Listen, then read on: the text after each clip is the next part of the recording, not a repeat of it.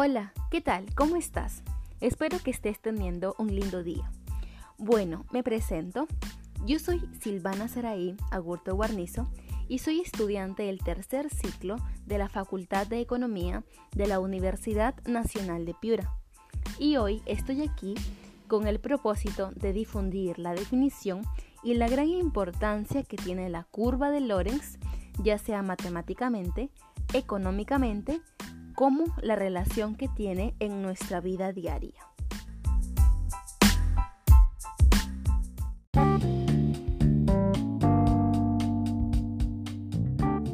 Perfecto, empecemos. Se dice que los países del mundo tienen una renta per cápita diferente entre ellos. Pero ¿qué es una renta per cápita? A este también se le denomina PBI per cápita o ingreso per cápita. Este es un indicador macroeconómico de productividad y desarrollo económico. ¿Pero para qué es usado? Es usado para entregar una visión respecto al rendimiento de las condiciones tanto económicas como sociales de un país.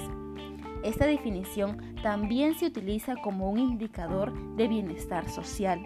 Es la relación que hay entre el PBI y la cantidad de habitantes de ese país. ¿Cómo se obtiene matemáticamente? Pues muy fácil. Simplemente hay que dividir el PBI de un país entre el total de su población.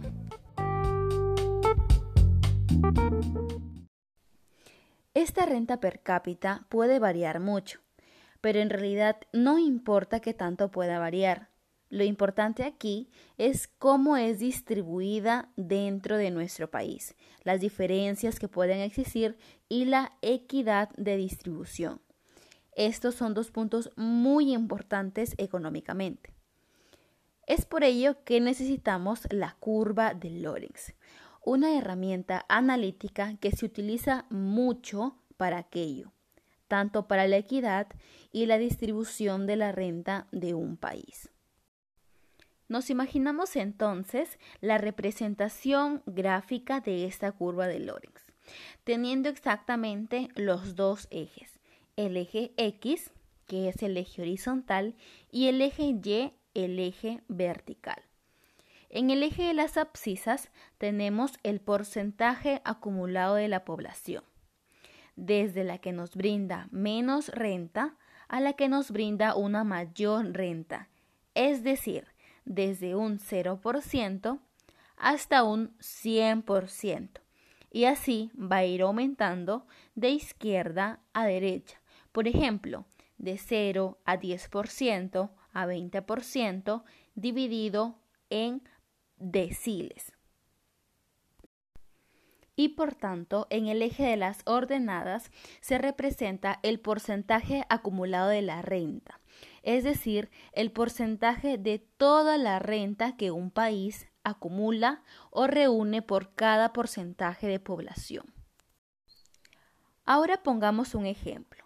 Vamos a suponer el caso de un país al que denominaremos país XYZ, donde todas las personas obtienen la misma renta. Esta es una situación irreal. Entonces, el 10% de la población obtendrá un 10% del porcentaje de la renta, es decir, será proporcional a la renta en todos los puntos, obteniendo una recta a la que llamaremos línea de equidad perfecta o línea perfecta de igualdad, que tiene como función f de x igual a x porque es una línea recta, pero al cual mayormente sabemos que no existe en la vida real, porque no todas las personas obtienen la misma renta. Esto quiere decir que es una suposición, algo que tomaremos como ejemplo.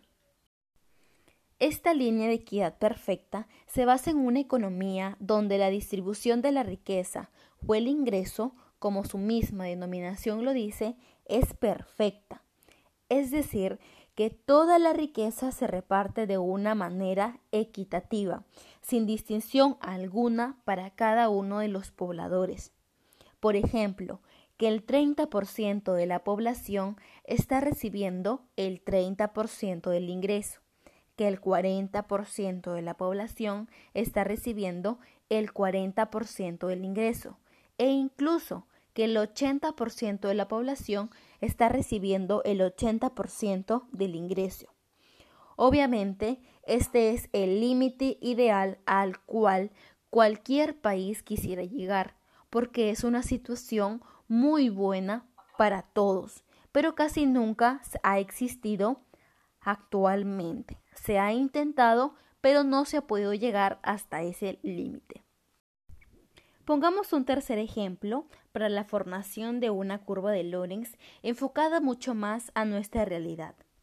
Supongamos que el 20% de la población del país reúne un 11% de la renta, o que el 60% de la población reúne simplemente un 23% de la renta, y también que el 90% de la población reúne un 83% de la renta. Unamos esos puntos imaginariamente. ¿Y qué es lo que vamos a obtener en este análisis? Vamos a obtener nuestra curva de Lorenz más centrada en nuestra vida diaria. Y cuando ésta se encuentre más alejada de la recta de equidad perfecta, la que nombramos anteriormente, significa que existe más desigualdad en el determinado país que estamos analizando.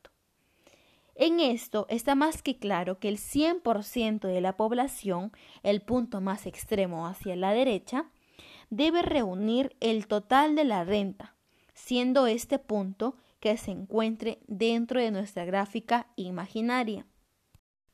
Ahora, esta curva de Lorenz tiene como función L de X, diferente a la línea de equidad perfecta que era función de X igual a X, porque en este caso ya no es una línea recta, sino, valga la redundancia, es una curva.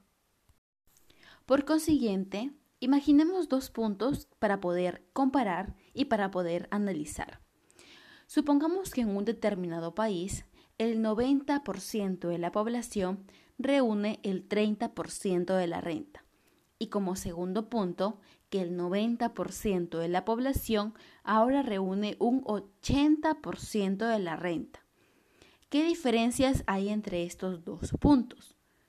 Que en el último es más equitativo al primero, porque está reuniendo mucha más renta, es decir, un 80%, que un 30%.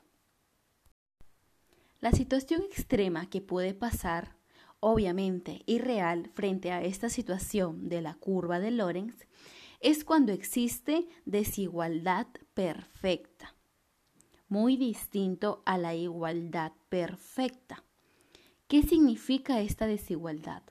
Significa que todos los individuos del país no tendrían nada, absolutamente nada respecto al ingreso. Y el último individuo sería el que lo obtuviera todo.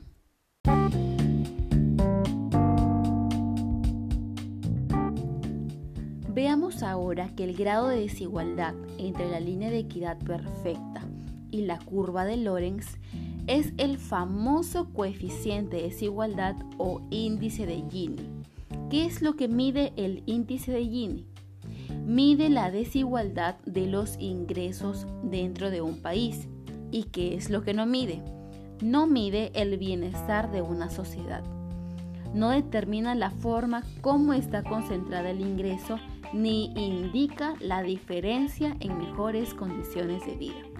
Cuando este valor es cero, la igualdad es total. Y cuando este valor es 1, habrá máxima desigualdad.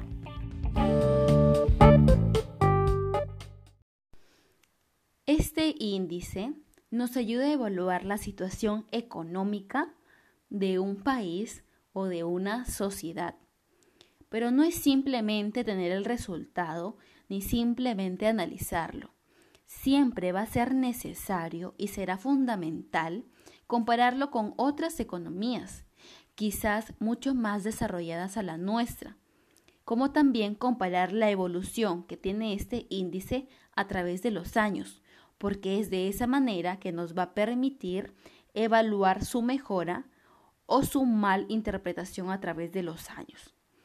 Además, este índice es muy interesante compararlo con otros indicadores económicos muy parecidos a este, como por ejemplo el nivel de pobreza que tiene nuestro país, o el PBI, el ingreso per cápita, el nivel de empleo que obtenemos o el porcentaje de aquellos, estos y muchos más que nos permitirán mostrar cómo está nuestro país actualmente y la evolución que tendrá. Este coeficiente de Gini o coeficiente de desigualdad atiende una de sus principales funciones a las problemáticas que en toda sociedad económica existen. En estas tenemos los problemas de eficiencia y los problemas de equidad. Pero ¿qué es eficiencia?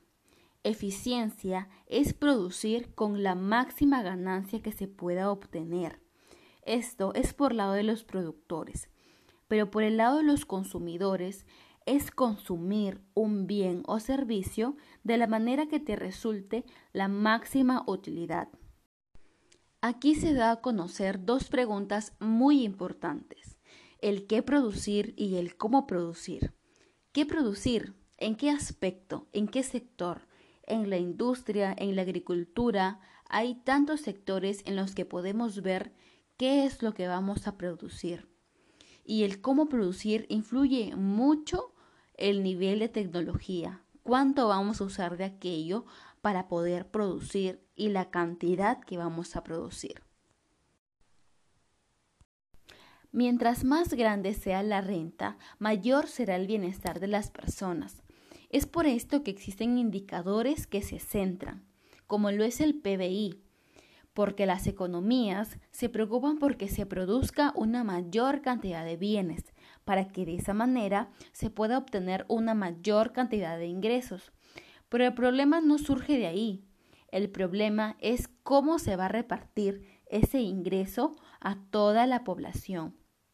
Como segundo aspecto importante tenemos los problemas de equidad, y aquí influye mucho el para quién producir, porque una población debe producirse de una manera proporcional, de una manera equitativa, no debe repartirse y significativamente, pero por lo menos debe ser aceptable para la mayoría de la sociedad. Y este punto muy importante le corresponde principalmente al Estado.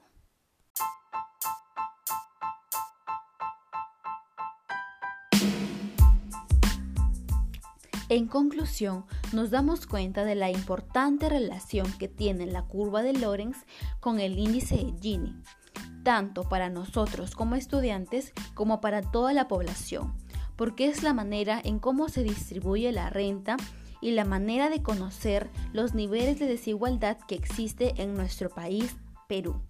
Espero que la información haya sido clara y que por parte de usted amplíe sus conocimientos un punto muy importante para todos nosotros. Que tenga buen día. Hasta luego.